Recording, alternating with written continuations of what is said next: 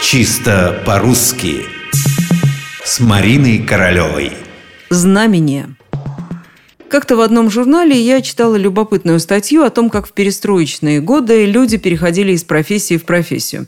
Экономисты становились журналистами, актеры – рестораторами, а историки – экономистами. Журнал полагал, что это знамение времени. Да, знамение времени.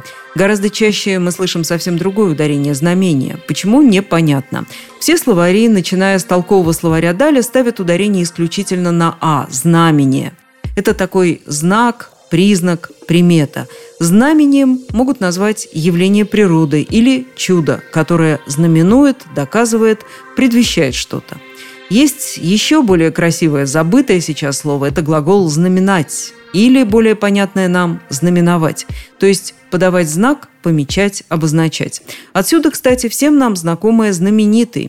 Ведь что такое знаменитый, вернее, кто такой? Это ознаменованный чем-то.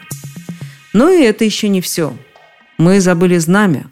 Слово это известно по меньшей мере с XIV века. Знамя – это было, во-первых, отличием или знаком отличия, во-вторых, отличительным знаком собственника на шкурках зверей, например. Называли знаменем и пошлину, и, наконец, воинское знамя. Вот так все сходится к одному корню.